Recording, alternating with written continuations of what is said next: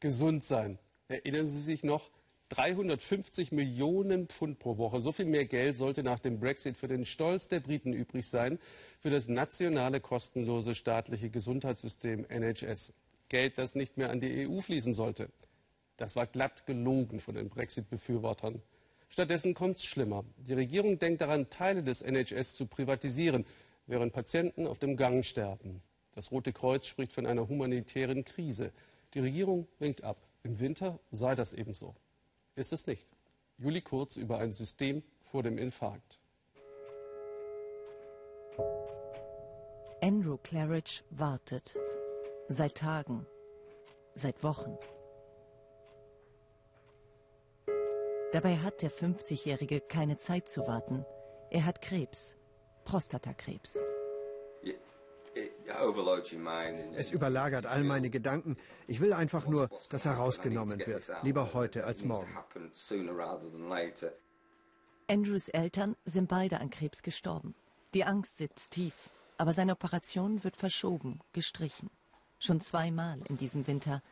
Per E-Mail hat das Krankenhaus in Leeds ihn und seine Partnerin informiert. Einen Tag vor der Operation. Der Grund? Kein freies Krankenhausbett. Das hat mich umgehauen. In der E-Mail haben sie nur geschrieben, dass sie nach einem neuen Datum Ausschau halten. Das war's. Kein, machen Sie sich keine Sorgen oder irgendetwas Beruhigendes.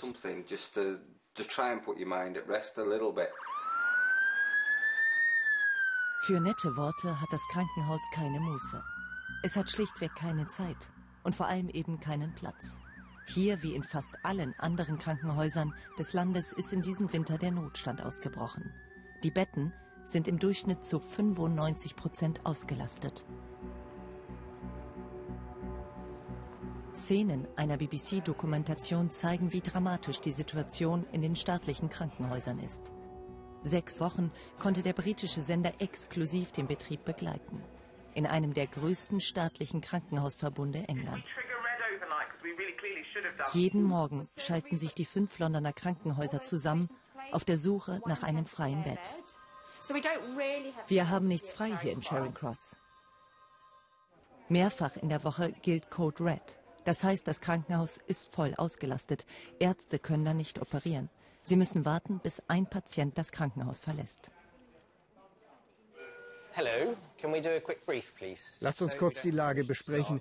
Wir haben immer noch keine Erlaubnis zu beginnen, weil noch nicht klar ist, ob ein Bett frei ist. Das Problem ist, es ist eine dreistündige Operation, es ist Krebs und uns läuft die Zeit davon. Aber das wissen Sie.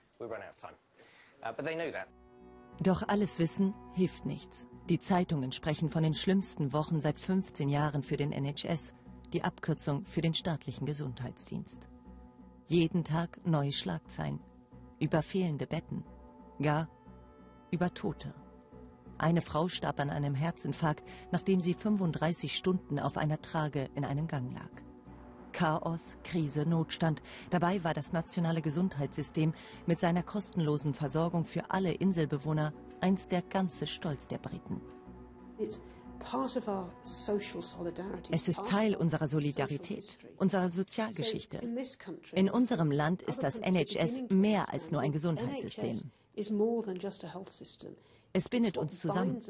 Wenn wir unser Gesundheitssystem verlieren, das Einzige, was uns dann noch bleibt, ist die Königin und unsere englische Nationalmannschaft. Und bei der sieht man ja, was die für uns tut.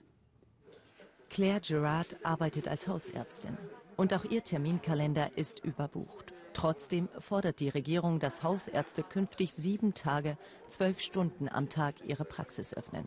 So will die Regierung die Notfallaufnahmen der Krankenhäuser entlasten. Völlig unrealistisch sei das, mein Claire. Wir haben jetzt schon viele Burnouts. Das Problem ist einfach, dass uns die Regierung nicht genügend Geld zur Verfügung stellt, um einen Erste-Klasse-Gesundheitsdienst zu liefern. Wir haben zwar in den letzten Jahren eine Erhöhung erhalten, aber wenn man sich die Anforderungen anschaut, die eine alternde Gesellschaft braucht, dann reicht das hinten und vorne nicht.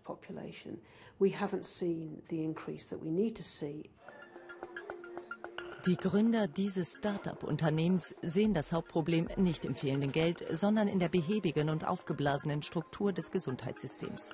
Ali Pasa hat mit seinem Team eine App entwickelt, die den Hausarzt ersetzen soll. Und so funktioniert's. Hey, mein Kopf schmerzt. Das tut mir leid. Haben Sie Probleme beim Sehen? Nein. Viele gehen direkt in die Notfallaufnahme. Dabei wollen sie nur einen Ratschlag vom Doktor. Das geht auch über ein Videotelefonat. Viele Patienten wollen sich auch nur rückversichern. Das geht auch über künstliche Intelligenz. Untersuchung per Roboter, ohne physischen Kontakt. Für manche Diagnosen mag das ausreichen. Wer wirklich krank ist, wie Andrew, dem bringt das wenig. Der Krebskranke braucht keine Beratung, er braucht einen Operationstermin. Du kannst nichts mehr planen, du bist einfach nur am Tiefpunkt und hast das Gefühl, es geht keinen Zentimeter nach vorn. Das Einzige, worauf du wartest, ist dieser eine Anruf.